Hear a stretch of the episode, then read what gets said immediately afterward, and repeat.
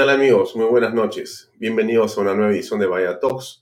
Mi nombre es Alfonso Valle Herrera, como todos los días de lunes a viernes a las 7 en punto estamos aquí para conversar con ustedes en torno a la actualidad política nacional e internacional. Gracias por acompañarnos.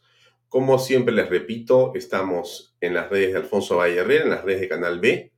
También nos puede ver desde la aplicación que ya está para que usted la pueda descargar gratuitamente en Google Play o en App Store. Están eh, las dos versiones de Canal B en una aplicación. Usted puede descargarla a su teléfono celular, usted puede tenerla en su tablet y puede ver Canal B en cualquier momento del día. El contenido la puede acompañar o lo puede acompañar según donde se encuentre. Si usted está en el transporte público, si usted está estudiando en algún lugar o conectado en un café o tiene un momento de interés por conocer qué está pasando, usted conéctese a nuestra aplicación y puede tener acceso a nuestros contenidos, nuestra señal en vivo que durante el día transmite diferentes programas y eventos y cada día nuestra programación en horas va creciendo. Eso es Canal B, canale.pe. Solo para dejar claro dónde estamos parados, por lo menos nosotros, lo digo porque a veces hay dudas respecto a quiénes somos y dónde estamos. Este es un esfuerzo particular, privado, eh, de un emprendedor como soy yo, que no tiene ningún tipo de auspicio que no sea de, en este momento, el único auspiciador que tenemos que es supermercados o MMK Supermarket. Es decir, no hay nadie más que nuestro ánimo y nuestro entusiasmo para sacar este proyecto eh, de canal y comunicación adelante. Eso es bueno y es malo, depende cómo lo vea. Eh, lo que sí hacemos aquí de manera muy importante y consistente es defender principios, valores. Nosotros creemos fundamentalmente en la libertad para emprender, para crear, para poder vivir para poder invertir, para poder pensar, para poder expresarnos, para poder soñar. La libertad en todo sentido de la palabra, somos muy respetuosos de la misma y por cierto, defendemos y promovemos un sistema democrático desde la señal de Canal B a través de todos los programas que tenemos. Nosotros creemos que afirmamos un modelo de democracia, un modelo democrático, un modelo y una sociedad donde, por cierto, tiene que haber tolerancia, pero también hay eh, un sistema democrático y un modelo de nación republicana, donde hay separación de poderes, donde hay independencia de poderes, donde todos estamos sujetos al derecho y a las leyes, y donde todos somos importantes, ninguno más que otro. Todos somos importantes. ¿Y por qué digo esto? Porque es ese el espacio que nosotros buscamos, digamos, defender. No hay ninguna otra posición que no sea esa. Y bueno, por cierto, creemos en la familia, en la vida, tenemos nuestras propias convicciones, que no tienen que ser ni de quienes nos ven, ni de quienes son invitados a este programa, o a estos programas, o a estos eh, espacios dentro de Canal B. Es más, nosotros no revisamos ni tenemos ningún tipo de filtro con respecto a nada de lo que se hace en algún otro programa que no sea Vaya Talks en Canal B. Cada conductor o cada persona que dirige un programa lo hace con absoluta libertad para poder decir, hacer o invitar o comunicarse como, quién y donde quiera. Creemos profundamente en la libertad y respetamos, por cierto, la libertad de todos para poder hacer las cosas. Sí creemos en estos principios que nos parecen centrales y fundamentales y que creo que deben, afirmarse en el país. Eso es fundamental. Y sí estamos dispuestos a defender, por supuesto, a la empresa privada, al emprendedor. Pero ¿cómo no va a ser? Si hay una amenaza contra la libertad y contra el emprendimiento en el Perú, contra el trabajo y la libertad, en esa línea vamos a defenderla. Estaremos aquí como programa y como canal, estoy seguro, para defender esos principios. Y esto es muy importante decirlo, muy importante decirlo porque no estamos eh, como Canal B simplemente para estar un rato acá en la pantalla conversando con ustedes. Nosotros queremos que cada noche deslizamos también principios y valores. Y creemos que eso es fundamental en un esfuerzo por mejorar la sociedad. Creo que cuando hicimos Canal B, cuando yo pensé en algo que faltaba, lo que encontré, y se los digo con la franqueza que les dije la primera vez que hablábamos sobre Canal B, el 28 de julio de este año, yo les comentaba que lo que me parecía central era poder llenar un vacío que encontrábamos cuando se hablan de virtudes en la sociedad. Otro día les hablaré de las virtudes eh, aristotélicas, no es el caso. Pero sí creo que es indispensable pensar que eso es central, ¿no? ¿Cómo hacemos que los contenidos en Internet permitan que nosotros centremos mejor las ideas, los principios y aquellas cosas que nos parecen importantes para poder desarrollar el país, la nación, la sociedad en general. Entonces, dicho esto, siempre estamos, por supuesto, eh, por supuesto, dispuestos a recibir cualquier ayuda en la forma de auspicios a este programa. No como favor ni como donación, por si acaso. No, no es un favor ni una donación. Eh, nosotros ofrecemos la llegada a cientos de miles de personas diariamente.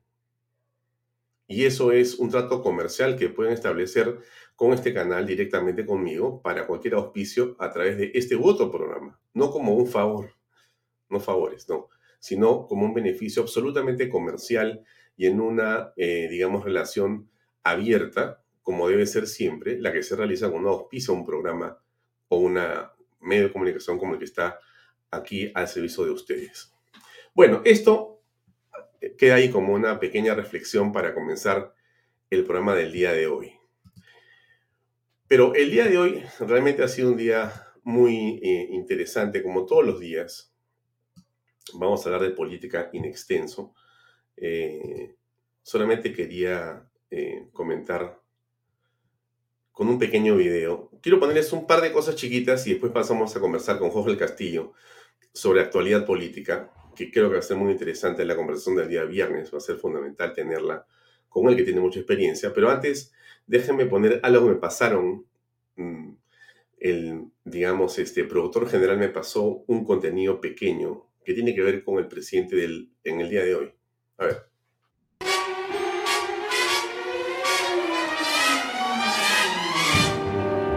Come fly with me, let's fly, let's fly away. If you can use some exotic booze, there's a bar in far Bombay. Come fly with me, let's fly, let's fly away. Come fly with me, let's float down to Peru. In Llama Land, there's a one man band, and he'll toot his flute for you. Come fly with me, let's take off in the blue. Bueno, ese es el presidente de la República, subido a un helicóptero nuevo de la Policía Nacional del Perú eh, usando casco, guantes, anteojos, etcétera, para la foto de estilo. El presidente estuvo, como ustedes saben, hace unos días en Ayacucho. Lo hemos comentado aquí eh, con Francisco Tudela y con Hugo Guerra hace unas horas. En este evento de los 100 días que ya he comentado yo y que es muy interesante muy, muy interesante, ¿no?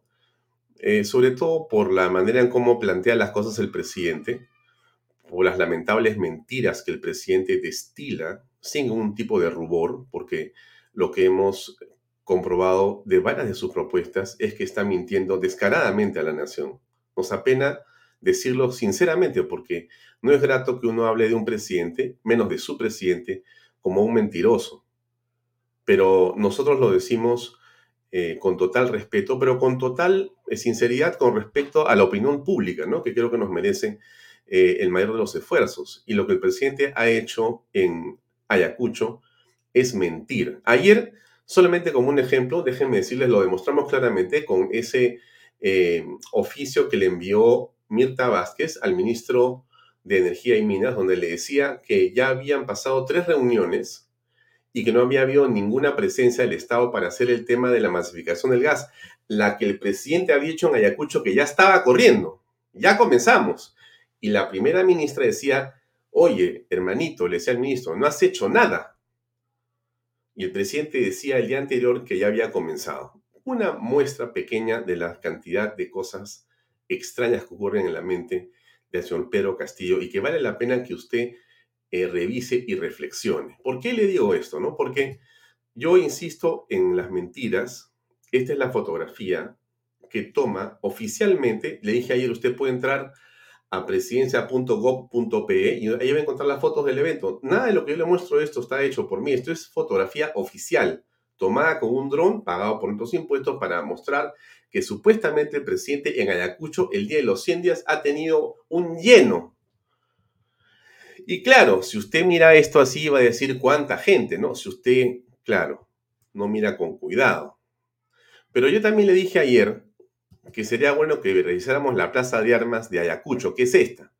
Esta plaza es la misma plaza que está aquí. Y, por un segundo acompáñenme en esta reflexión, por favor, porque me parece muy importante. Usted ve claramente que estamos acá en una esquina.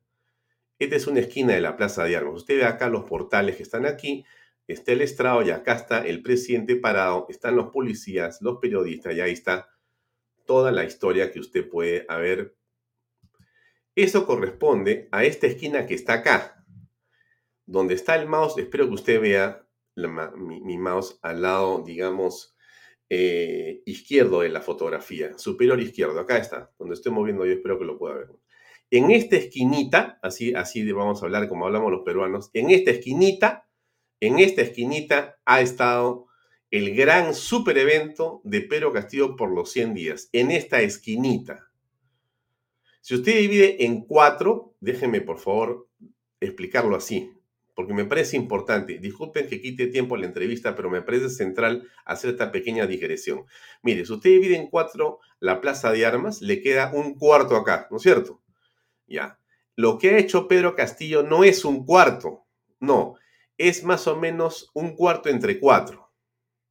O sea, esta esquinita, que llenó, por supuesto, que llenó, por supuesto, con gente que trajo de los programas sociales. Para celebrar los 100 días del supergobierno que va a acabar después de 200 años de robos, según lo que él dice. El gran gobierno del cambio reúne a 200 personas en la Plaza de Armas de Ayacucho con toda la pernafalia que tiene el gobierno para poder hacerlo y reúne a esa cantidad de gente. Bueno, interesante, ¿no? Este video lo encontré hoy día en internet. Miren, miren un ratito, ¿ah? pues vale la pena mirar este video que está tomado por una persona que está parada en la esquina al frente, donde está el presidente. Escuche usted, por favor, un ratito y mire. A ver si me, dice, ¿cuánta gente ve usted también ahí?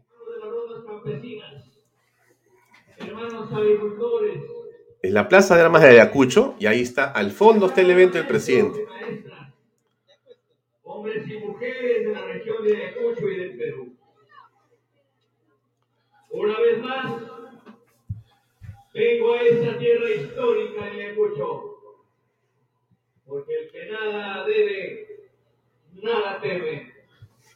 Me da risa esa frase, parece que es conocida de otro presidente, pero ahí está. Aquí no hay cuentos. Porque aquí el 9 de diciembre de 1824 se selló la independencia del Perú y América. Bueno, esa es la, apoteósica este, reunión, meeting, presentación de don Pedro Castillo en la Plaza de Armas de Ayacucho. Hoy el presidente estaba muy contento también en la mañana porque nos ponía otro tuit junto con el canciller sinceramente, lo digo nuevamente con pena, con pena, porque a, mí no me es grato esto, pero uno lo dice porque mi deber es decirlo. No sé de qué está disfrazado Pedro Castillo costado del canciller, no sé en realidad qué está pasando. Por lo menos yo estoy extrañado. Quizá alguien me va a explicar ahora por las redes sociales, me van a corregir y van a decir, Alfonso, lo que pasa es que para el evento de APEC la ropa del presidente debe ser esa. No tengo idea, sinceramente. Discúlpenme ustedes si estoy corto de información, pero por lo menos a mí me pareció eh, inusual, para llamarlo de la manera más eh, como quisiera calificarlo. Bueno, dejo a don Pedro Castillo ahí por un momento. Tenemos la foto de nuestro invitado el día de hoy. la hemos encontrado en internet. Está pintón Jorge el Castillo. Vamos a conversar con él a continuación en torno a la política, por supuesto. De eso se trata finalmente todo lo que hacemos y de lo que estamos aquí eh, hablando. Vamos a, eliminar la foto un ratito y continuamos aquí, que debe estar con nosotros ya Jorge Castillo por aquí conectado. Jorge, ¿cómo estás? Buenas noches. Acá estoy. Acá estoy. Muchas gracias, Alfonso. ¿Cómo estás? comparto los criterios que has expresado de la democracia y la libertad y estamos en esa batalla conjunta con muchísimos peruanos. Así que estoy seguro que este programa servirá para definir algunos conceptos, algunos marcos de lo que estamos trabajando. Sí, eh, Jorge, gracias por acompañarnos. Mi primera pregunta, eh, siempre para fijar tu posición eh, en relación a los 100 días, hay muchas personas a las cuales yo le he preguntado durante las últimas horas qué piensan al respecto. Y me gustaría, sí, por cierto, que, compartas con nosotros cuál es tu opinión con respecto de estos primeros 100 días que son tan iconográficos en la política de Pedro Castillo. Bueno, sin duda, son, son 100 días de, desorden, de incertidumbre, de desgobierno, eh, de ahondamiento de la crisis económica de los ciudadanos, que han visto elevarse los precios eh, por arte de magia. No es por arte de magia, es por consecuencia de la incertidumbre de la política y la economía que dispara el dólar, entonces empiezan a dispararse todos los productos los que dependen del dólar y los que tampoco dependen, no dependen del dólar, pero ya todo sube. Entonces, esto más la existencia de dos gabinetes muy cuestionados, el, primero realmente impresentable en el sentido literal de la palabra, ese señor Bellido es un felón, ¿no? Del propio Castillo, como lo hemos visto, no vale nada, un agitador de calle que lo pusieron de primer ministro. ¿Cómo se le puede haber ocurrido eso? Entonces, y, y, ahora lo que vemos es que a los 100 días su bancada está fraccionada y su gabinete está fraccionado. Hoy día mismo Bermejo estaba haciendo unos emplazamientos este, insólitos a la primera ministra diciendo las puertas están abiertas para que se vaya si quiere, ¿no?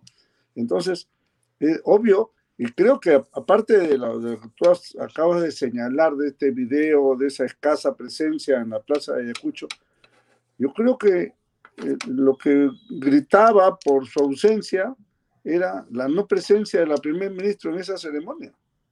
Porque estaban un montón de ministros, lo había invitado hasta el ministro de Defensa, que se supone que ya tiene que irse, ya está más quemado que, un puente de Navidad. Pero no invitaron, o de repente ya no quiso ir, la primer ministro, lo cual es una ausencia sumamente notoria, sonoramente notoria, y que diría que el balance es absolutamente negativo, no tiene nada que mostrar, absolutamente nada que mostrar. es que ahí dejamos esta primera mirada, ¿no? Mm. Ahora, para seguir, digamos, con la línea de tratar de hacer bueno, déjame decirlo así, no voy a ser de abogado del diablo por unos minutos, voy a tratar de defender el gobierno de Pedro Castillo para generar una conversación un poco más contrastada, ¿correcto? Déjame tratar de ver si puedo encontrar, digamos, algo que valga la pena de estos 100 días, ¿no? A ver, el presidente ha hablado de algunos puntos específicos. Eh, bueno, entonces yo comenzaré por decir Mira, Jorge, nosotros creemos como gobierno que lo que hay que hacer es vender el avión porque el avión presidencial eh, es eh, un gasto innecesario que el presidente no está dispuesto a continuar eh, usando y que vamos a hacer, por lo tanto, que se viaje en avión todos los funcionarios en, líneas aéreas comerciales a tarifa reducida, como si fueran turistas, y, y uno no va a hacer ese dispendio de estar viajando en avión presidencial. Esa es una medida importante de ahorro nacional. Bueno, pero mira, eso ya existía, ¿no? Eso ya existía. Y, finalmente... Además, lo voy a, él puede decir, además lo estoy pensando en lo que hizo Alan García en algún momento. También dijo eh, eh, en lo que quiso hacer y no hizo, porque nadie compró el avión. Entonces, eh, ya, ya, se, ya se desconoce esa experiencia. Y por último, no pase a ser un gesto, ¿no? no sé si de buena voluntad, pero un gesto. y, y, punto, nada más. O sea, yo, yo creo que un país como el Perú, que tiene tantas dificultades geográficas, con países latinoamericanos vecinos donde el tiempo es oro y es importante que el avión presidencial cumpla sus funciones, yo no veo por qué haya que venderlo, porque además el valor de reposición ¿no? de un avión nuevo, distinto, por lo que se va a gastar, no, no va a cubrir, eh, va, a ser, va a ser eh, imposible de pagar si en el futuro se quiere comprar algo. Y por último, esto va a dar tan poco que no vale la pena. Yo creo que un buen mantenimiento del avión, eh, estará suficiente. Y repito, no pase a ser un gesto, pero yo no veo ninguna decisión política. Es lo mismo que la segunda reforma agraria, otro anuncio que se ha hecho, ¿no? Mm. ¿En qué consiste? Hasta ahora no sabemos en qué consiste. Eh, lo, lo, bueno de lo malo de, de, ese anuncio ha sido que no va a haber expropiaciones, no va a haber en tierras. Bueno, está bien, esperemos. ¿Qué más? ¿no? Él ha puesto, ha dicho en Ayacucho, los acusados por actos de corrupción o jefes de bandas criminales no participarán en política. Un anuncio solemne ha hecho él, casi como una especie de grito por la anticorrupción. Claro, le faltó decir, no serán ni porteros del ministerio, ¿no es cierto? En alusión a Cerrón. Pero es que a, quién se puede estar refiriendo. si lo, lo, tiene, eh, la facción de Cerrón ha votado en contra de su gabinete hace pocos días. Entonces, presumo que se está refiriendo a él, ¿no? Y además, además es obvio que gente corrupta que tiene malos antecedentes, así no tiene una sentencia, no tiene por qué ocupar un puesto público, no tiene por qué hacerlo. Pero este gobierno ha batido el récord de poner a gente no solamente incompetente, sino corrupta. El, último nombramiento de Sutran, no quiero dar el nombre de la dama porque no es mi ánimo ofender a una persona, pero la verdad es impresionante cómo no hay un tamiz mínimo, ¿no? Pedirle a la policía que la tenga a la mano, señores, infórmenos a un antecedente policial. Una tendera robaba latas de leche. O sea, debe ser cleptómana la señora, supongo yo, porque no, no me imagino una abogada robando esas minucias, pero lo he hecho. Esas son las tres veces que se ha descubierto. Pero pone en evidencia, como botón de muestra, esta falta de, celo, de cuidado, ¿no? Y, eso se ha repetido muchas veces en estos tres primeros meses. Con ministros, viceministros y funcionarios. ¿Mm? Él, él, ha dicho en Ayacucho hace unas horas iniciamos la masificación del gas natural en todo el Perú. Un anuncio realmente eh, revolucionario. Ya va a llegar el gas, eh, no sé cómo, pero a todo el Perú el gas natural. ¿No es un avance? Es un avance de, anuncios, ¿no?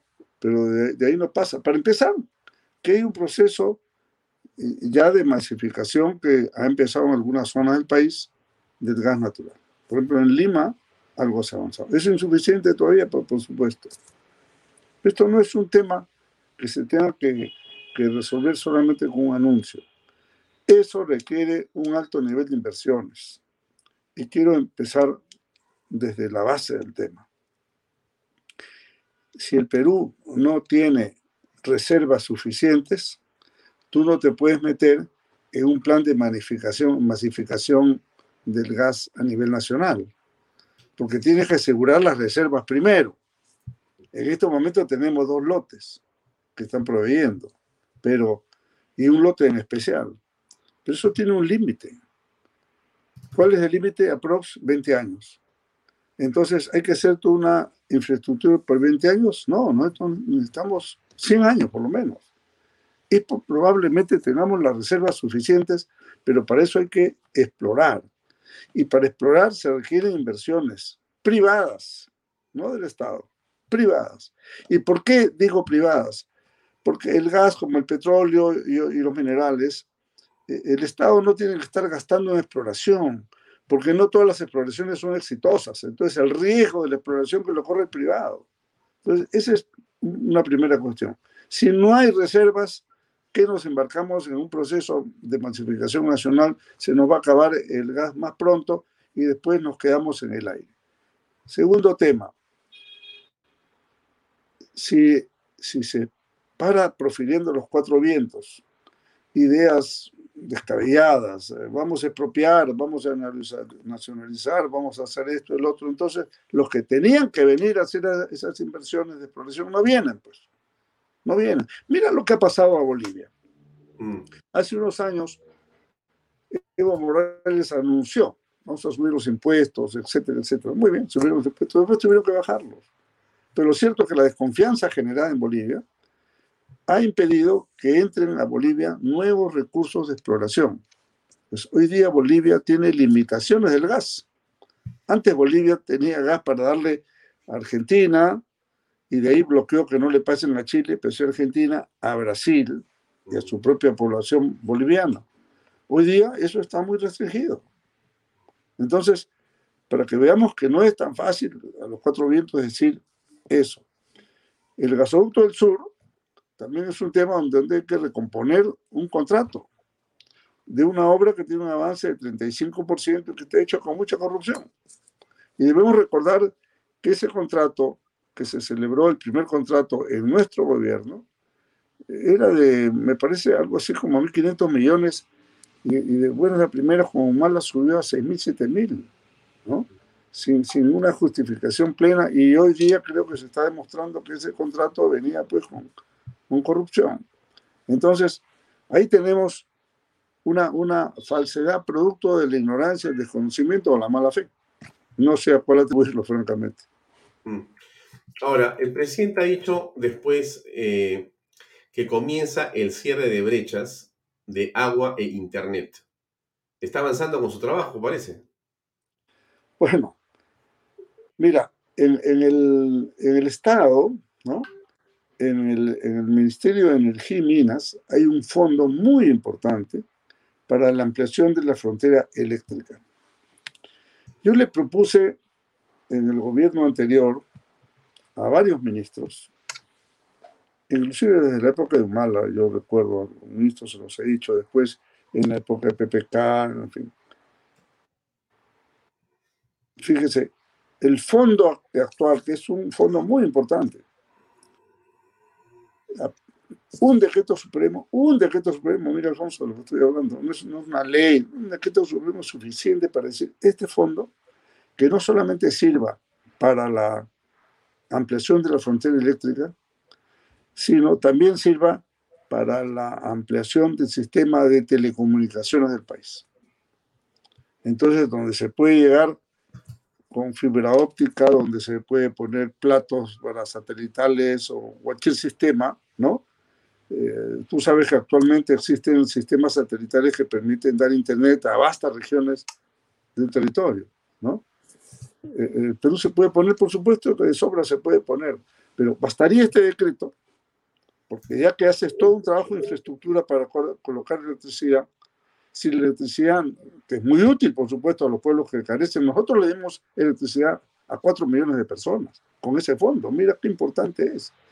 Y claro, en Lima no se siente, porque acá la gente tiene electricidad, pero ándate pues a las provincias, a las zonas alejadas.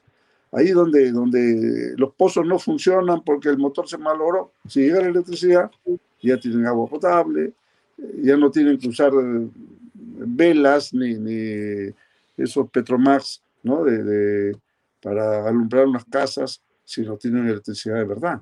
Entonces, creo que este es un tema muy importante al cual tienen que echarle mano y ojalá apliquen a ese tema. Y eso va a ayudar muchísimo a cerrar muchas de las brechas que, tenemos.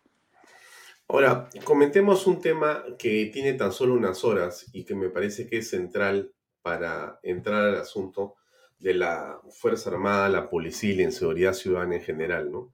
Sí. Em, es una noticia que ya está en los medios desde hace unas horas. Es el lamentable ataque ocurrido en la ruta San Francisco-Santa Rosa, en Ayacucho, cuando el alcalde de La Mar y su esposa estaban avanzando en, un, en unos vehículos y hubo una emboscada. Han sido asesinados a balazos Él es Wilder eh, Silva y su esposa Dunia Bustíos.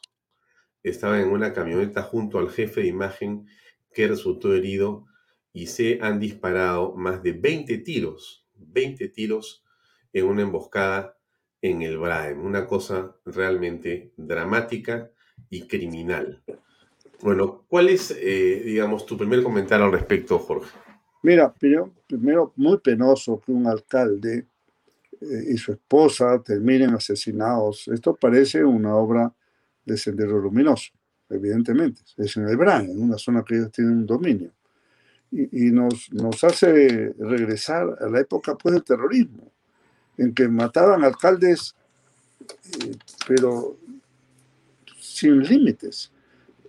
Cuando yo he sido alcalde de Lima, nosotros tuvimos atentados, mira, contra cuatro regidores. Los recuerdo, y con muertos, ¿ah? Menos mal los regidores no murieron ninguno, pero sí eh, los guardaespaldas, los familiares, hijos, ¿no? Eh, entonces, he tenido muchos compañeros y, he conocido muchos alcaldes de mi partido y de otros partidos que murieron asesinados por Sendero. Y ahora regresamos a esto. Esto es muy penoso, muy duro para el país y es un, es un anuncio, diría yo, ¿no? Una advertencia, no sé cómo llamarlo, de que el senderismo vuelve a retomar espacios en el país. Dicho eso, quiero pasar al tema de la Fuerza Armada, si me permite. Claro y, decirlo, ¿tú has visto, Alfonso, algún miembro de la Fuerza Armada cuidando del orden público desde que dieron el decreto? No, no, no, no. La verdad es que no los he visto en la calle. Me parece que en algún momento, en algún canal de televisión, vi un uniforme en alguna calle de Lima o en alguna calle de algún lugar, creo que cerca de alguna base militar, pero no he visto en realidad la movilización que se pensó o que yo pensé. Claro, claro. Lo que se anunciaba, ¿no? Eso es porque, porque es una norma improvisada, una, una norma que quiere pretender un aprovechamiento político de una cosa muy seria, como es la movilización de la Fuerza Armada, y que, y que no respondía, pues no existía un plan. No me digas que había un plan. Esto lo sacó Barrenzuela de la manga para distraer la atención y ver si él se quedaba pero gente impreparada lanza este tema, el presidente alegremente lo firma y nadie le hace caso. Ese, es a lo que llegamos. Nadie le hace caso. La Fuerza Armada no le ha hecho caso al presidente. ¿Por qué? Y posiblemente ahí está una de las razones de estos líos en la Fuerza Armada. Porque hacen caso omiso de una improvisación. Porque si tú lees, mira, mira las fallas del decreto. La ley, la ley respectiva de este tema de la que autoriza eh, la posibilidad del uso de la Fuerza Armada en el orden público, pone como requisito, entre otros, que se haya declarado el estado de emergencia en la, región. Y eso no existe. Existe un estado de emergencia sanitario por el COVID, que es distinto, no tiene nada que ver con lo otro. Podría declararse, sí, pero no se ha hecho. Entonces, esa es una norma que no cumple el primer requisito. Segundo, completamente improvisado, ¿no? Nos trae una situación de, vamos a decir, nadie le hace caso.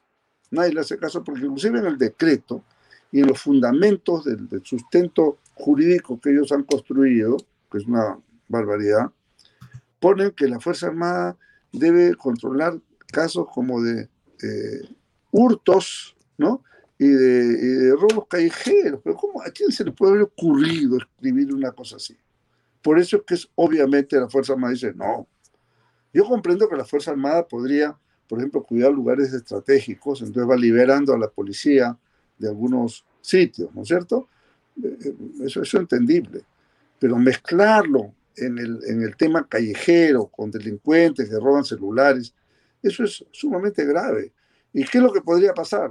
El día que hay un muerto, porque el soldado no estaba preparado para estar deteniendo gente como el Serenazgo, la Policía Nacional, sino para disparar, bueno, se voltearán las cosas y dirán, ahí está la Fuerza Armada asesina, que esto, que el otro, y con los generales enjuiciados. ¿no? Entonces, esto puede ser, digo yo, una estrategia de descrédito de la Fuerza Armada del Perú. Y qué bueno que no han caído en eso. Sí, yo coincido en lo siguiente, ¿no? Que es rarísimo, porque al final de cuentas lo que se puede pretender es ensuciar, manchar, denigrar a las Fuerzas Armadas. Obvio. Eh, llevarlos al extremo de estar eh, inmersos en una suerte de control de manifestaciones o de ladrones o de bandas de ladrones delincuenciales y que termines imputando a la Fuerza Armada responsabilidades y una imagen de descrito absoluto. Pero el presidente el día de hoy, que ha estado tan eh, sonriente y animoso en esta ceremonia de los helicópteros, ¿no? Que yo muestro al principio, ¿no? Que se disfrazó de piloto de aviación. También ha dicho lo siguiente que quisiera compartir, Jorge, para comentar. Él ha dicho que hemos heredado un país preso de la delincuencia, criminalidad y sicariato. O sea, o sea, ¿qué dice el presidente en pocas palabras, no? Eh, esto es tremendo, pues. Esto es una cosa enorme que no se puede controlar. Vamos a escuchar unos segundos, por favor, a Pedro Castillo hace unas horas. años, el crimen organizado ha adquirido nuevas y más violencias, formas de operación en todo el territorio, afectando a las familias, tanto en las ciudades como en los pueblos más alejados del país.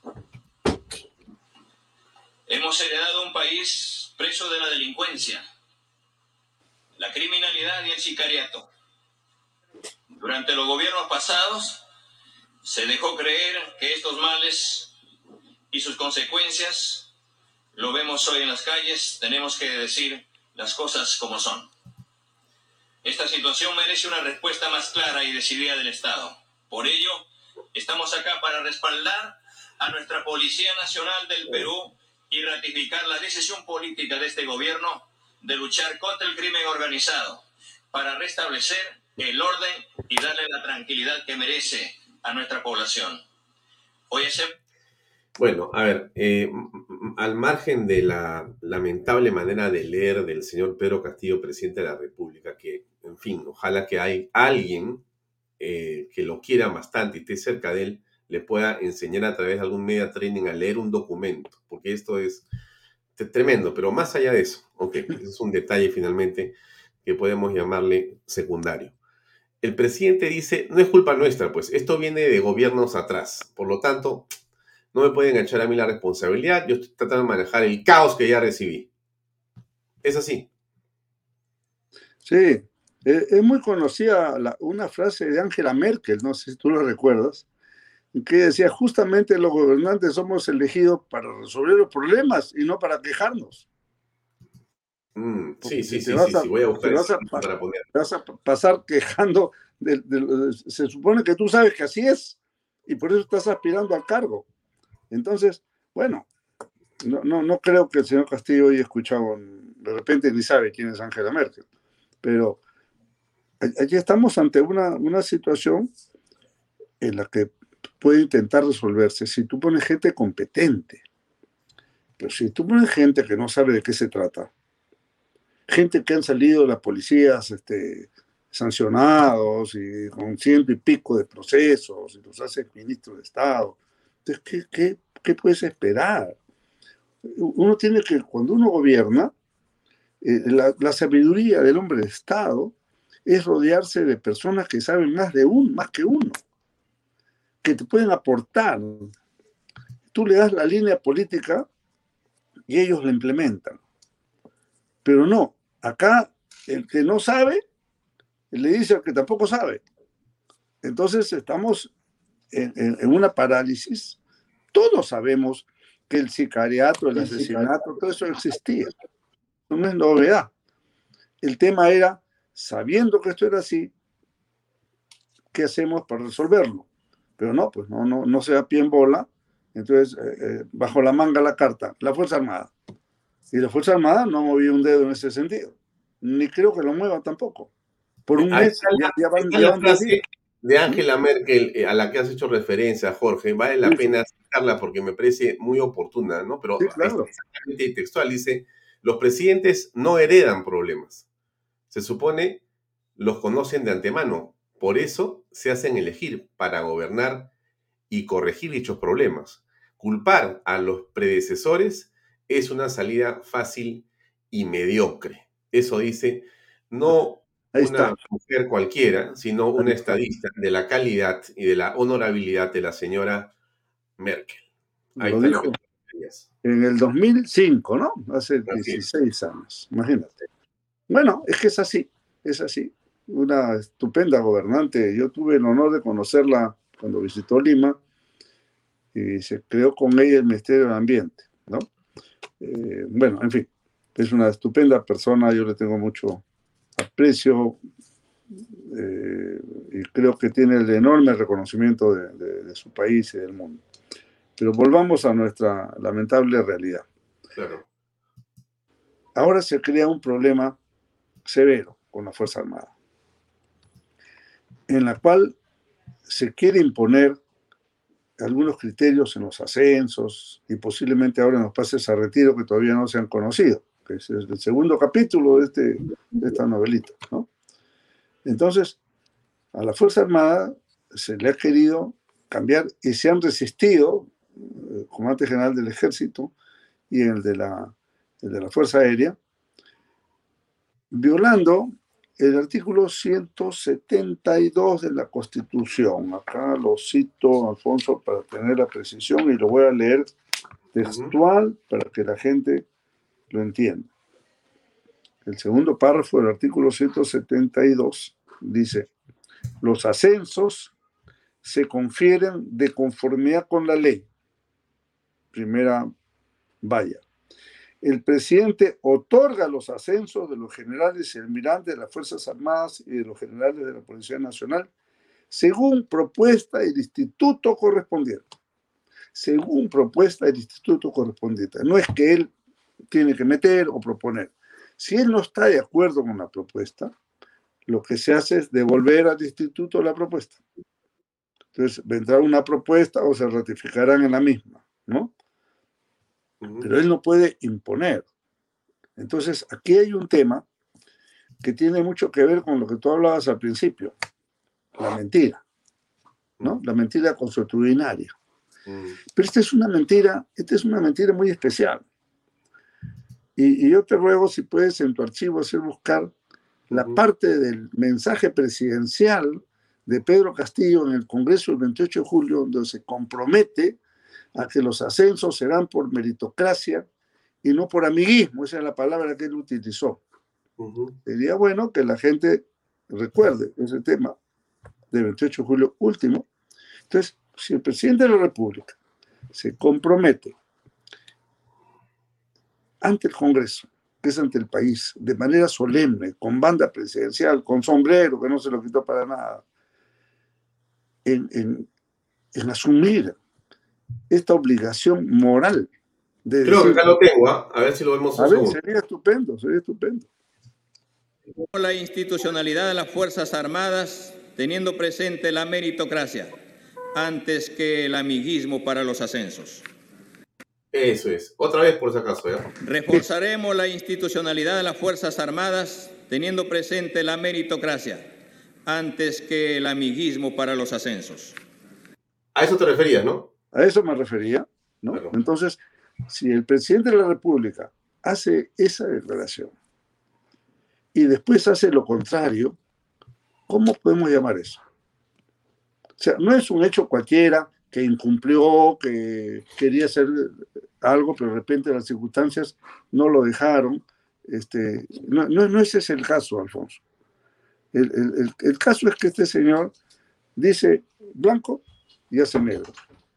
Entonces, esa mentira, esa falsedad, esa, esa, esa falta de veracidad, se transforma en una transgresión moral se convierte en una falta ética por la soberanía de la propuesta y por tanto yo creo que esto se convierte en lo que podríamos decir conceptualmente una permanente incapacidad moral.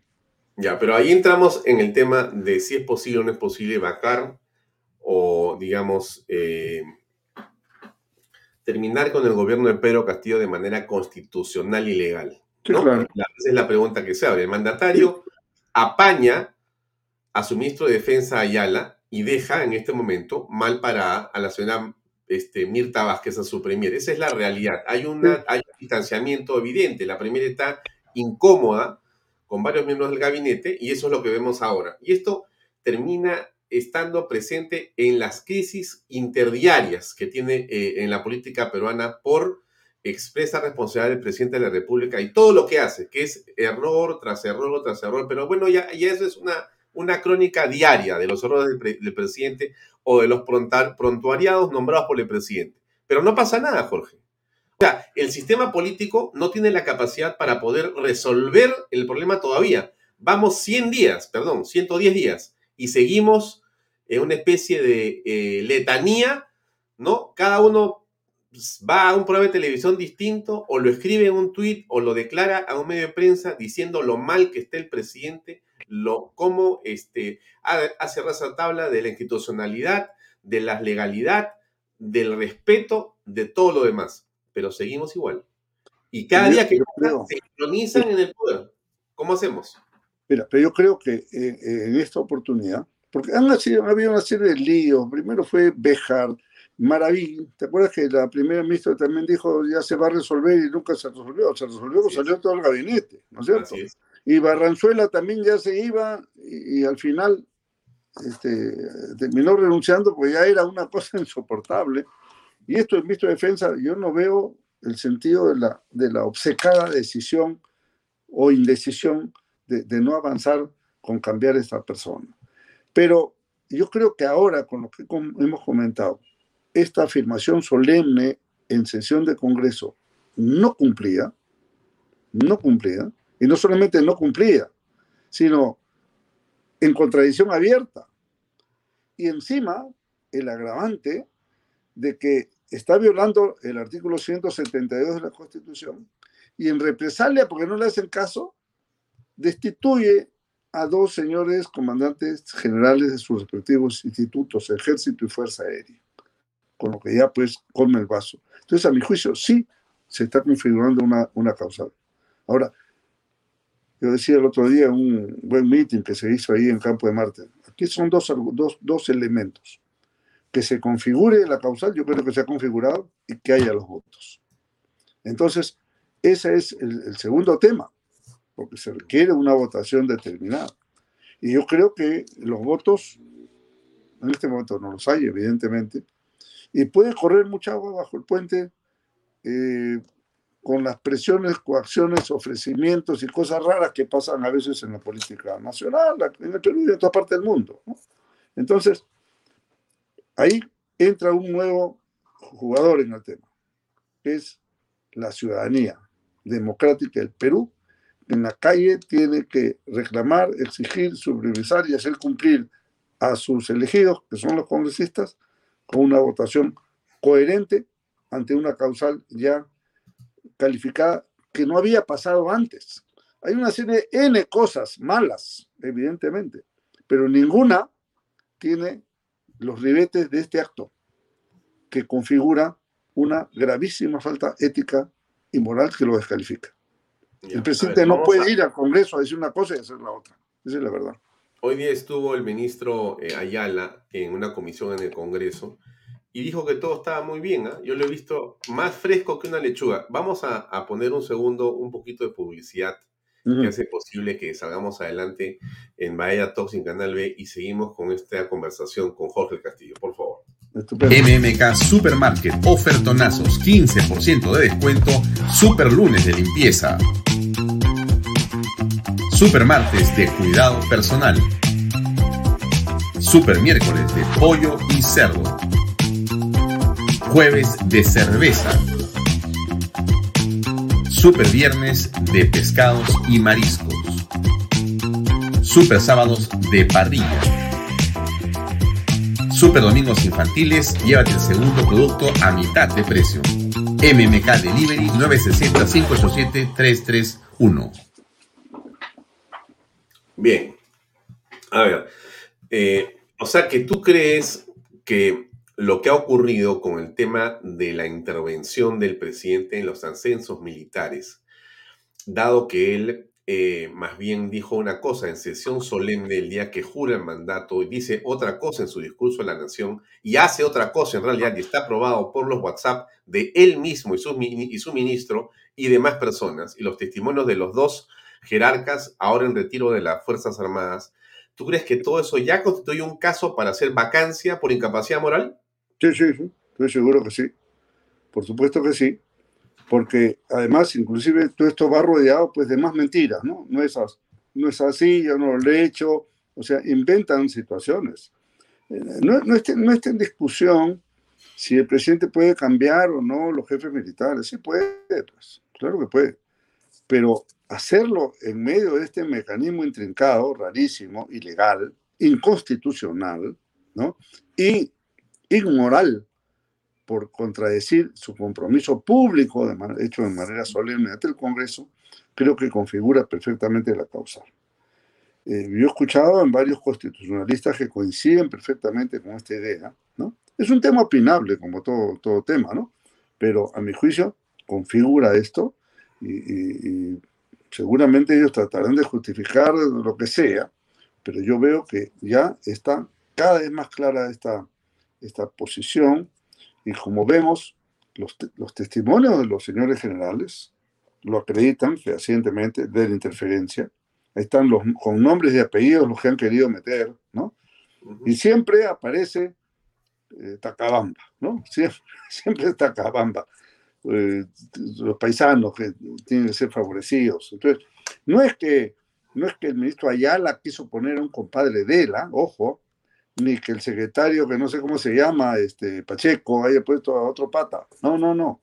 Estos eran gente que solamente puede haber salido de la idea del presidente. ¿O tú crees que se va a atrever el ministro o el secretario a hablar, llevar encargos de quién? De nadie, solamente del presidente. Sería imposible que, se atreviera a una cosa distinta. Entonces, hay, hay un argumento en contrario que dice, ¿cómo es que eh, en la época del presidente Sagasti, se pasó por encima de, creo que 16 o 18 generales de la policía, se favoreció a una persona que no estaba en los primeros puestos y no pasó nada. ¿Por qué ahora, que se ha respetado el escalafón, eh, porque han salido los dos principales que estaban, digamos, en, el primer lugar, pero han pasado a ocupar el cargo los que correspondían. Bueno, ¿por qué habría que hacer cuestión de Estado? Mira, eh, primero Sagasti no dijo en el Congreso lo que ha dicho Pedro Castillo. Que esa es la verdadera causal, ¿ah? no, no, no están. Eh, lo, otro es el hecho que existe para probarlo, ¿no? Pero aquí la, la incapacidad moral nace del compromiso contradicho. A ver, escuchemos otra vez ¿ya? el compromiso. Forzaremos la institucionalidad de las Fuerzas Armadas teniendo presente la meritocracia antes que el amiguismo para los ascensos. Ya. Meritocracia antes que amiguismo, es lo que dice él. Y él ha hecho amiguismo antes que meritocracia. Ha pretendido hacer. No ha prosperado porque no se lo han permitido los jefes militares. Por eso, pues, o sea, no ha podido hacerlo, o sea, no se ha, no se ha llevado a cabo esa infracción. En realidad, no, ha incumplido lo que ha dicho. No, no sea, no, no, ha intentado, ha intentado hacerlo, por supuesto que sí, y como no ha podido cumplir por la negativa de los jefes, destituye a los jefes. Ahí cierra el mm. círculo. Mm. Porque si, eh, eh, si Sagasti en su tiempo no había asumido ese compromiso, pero en todo caso eh, eh, vamos a ubicarnos en el tiempo, pues, ¿no? Sagasti venía a ser el quinto presidente en cinco años, ¿no? Eh, era impensable, así mucha gente quisiera, era impensable removerlo del cargo, pasar lo que pasare, salvo que hubiera una cosa gravísima, ¿no? Pero no, no fue el caso y hizo este abuso, porque eso fue un abuso, un atropello, ¿no? 17, mm, 18 mm. generales pasados a retiro injustamente sabe Dios, para poner a un amigo de él, ¿no? O un amigo de alguien de su, de su gobierno. Eso es censurable y yo creo que en Sagasti quedará eh, una, una, marca muy fuerte por eso un maltrato a la Policía Nacional por gusto. Entonces, pero esto es distinto. Acá hay un compromiso incumplido, no perpetrado, pero sí motivo de una venganza. Entonces, eso cierra una inconducta que, como es obvio, no, no, no, es que esté taxativamente puesto así, porque justamente la causal de incapacidad moral, y eso es una cosa muy importante, no puede ser materia como algunos pretenden. El, el gobierno pretende cambiarlo a incapacidad mental, ¿no? Eso no es así, pues. pues es una tontería. Es una tontería. Y hay otros que pretenden poner taxativamente como si fuera el Código Penal, ¿no? Si no otra tontería. Es, otra tontería, no tiene sentido. Es un tema que, que, que, es concepto sí, es de una serie de comportamientos políticos que se define con los votos, ¿no? Entonces, bien, ese, ese es el punto y yo creo que hay seguridad en mi posición sobre ese tema. Jorge, nos queda un minuto y me pregunta Juan Carlos Sutor, ¿cómo va el proceso de reinscripción del APRA? Si nos puedes dar un flash de eso. Bueno, estamos pero, avanzando. Pero en un minuto, a ver, dale, por favor. Bueno, estamos avanzando mucho.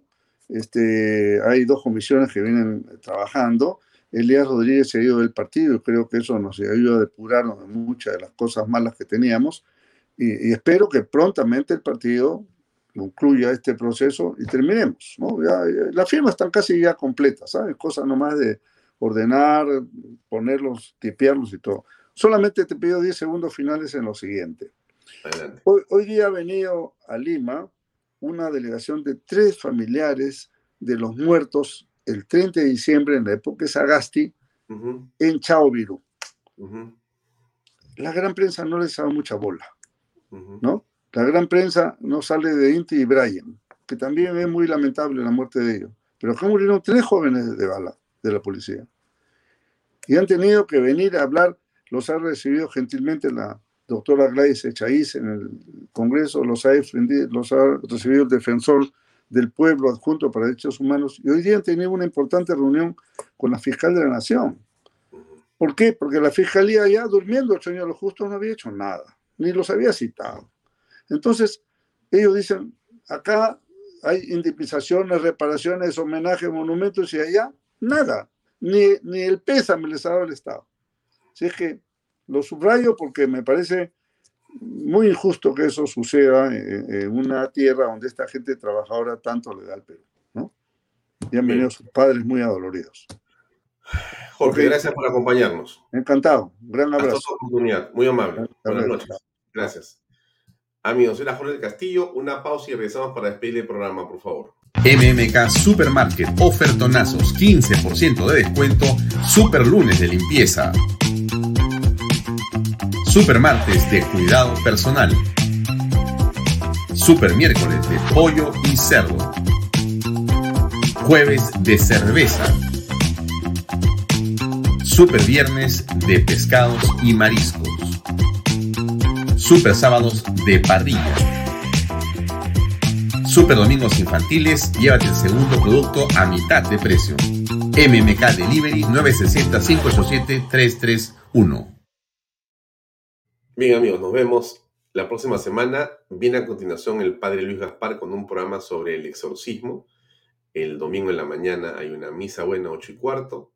En la tarde el resumen de Vaya Talks y de Canal B y seguimos adelante la próxima semana. Gracias, muy buenas noches.